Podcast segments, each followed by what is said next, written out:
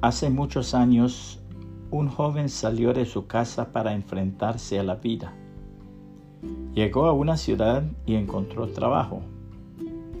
Como había prometido a su madre, que era cristiana, que asistiría a la iglesia, concurrió el primer domingo, pero allí nadie le habló. Lo mismo sucedió el segundo domingo.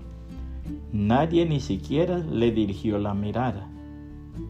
Como trabajaba en un establo, pensó que no le querían hablar por su empleo tan humilde.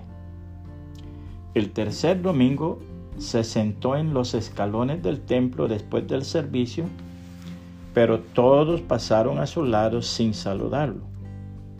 Después de que todos se fueran, al rato pasó por ahí un extraño con quien entabló conversación. El caballero le preguntó si había almorzado y como no lo había hecho, lo invitó a comer. Lo mismo sucedió el siguiente domingo. Después el joven se fue a otra ciudad, encontró una iglesia distinta, entendió el mensaje del Evangelio, recibió al Señor Jesucristo como el único Dios verdadero y suficiente Salvador, fue bautizado en el nombre de Jesús para perdón de sus pecados Posteriormente recibió la experiencia del bautismo del Espíritu Santo y con el tiempo llegó a ser un notable ministro. Con el correr de los años fue enviado como pastor de la iglesia que le había tratado con tanta indiferencia. El primer domingo les relató su experiencia y anunció, mientras yo sea el pastor de esta iglesia, ningún muchacho ni ninguna persona entrará a este recinto que no sea bien recibido.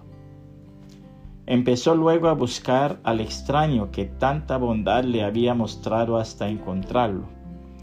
Después de contarle todo el bien que le había hecho con su acción, le dijo, no he venido a pedirle que vaya a la iglesia, sino a hacerle saber que usted es el mejor amigo que yo tengo en este lugar y que le he amado entrañablemente desde que me trató con tanta amabilidad sin conocerme.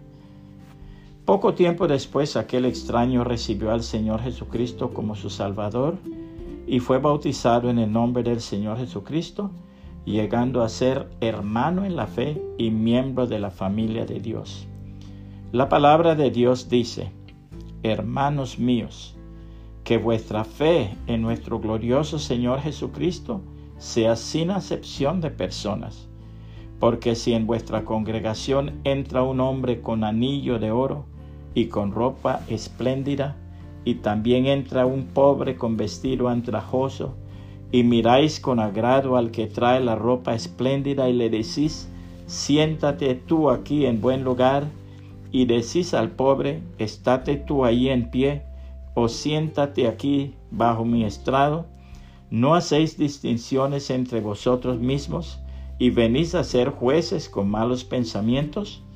Hermanos míos amados, oíd, ¿no ha elegido Dios a los pobres de este mundo para que sean ricos en fe y herederos del reino que ha prometido a los que le aman? Pero vosotros habéis afrentado al pobre. ¿No os oprimen los ricos ¿Y no son ellos los mismos que os arrastran a los tribunales? ¿No blasfeman ellos el buen nombre que fue invocado sobre vosotros? Santiago 2, 1 al 7. Si estos mensajes son de bendición para su vida, por favor compártalos con sus contactos y que el Señor Jesucristo le bendiga y le guarde.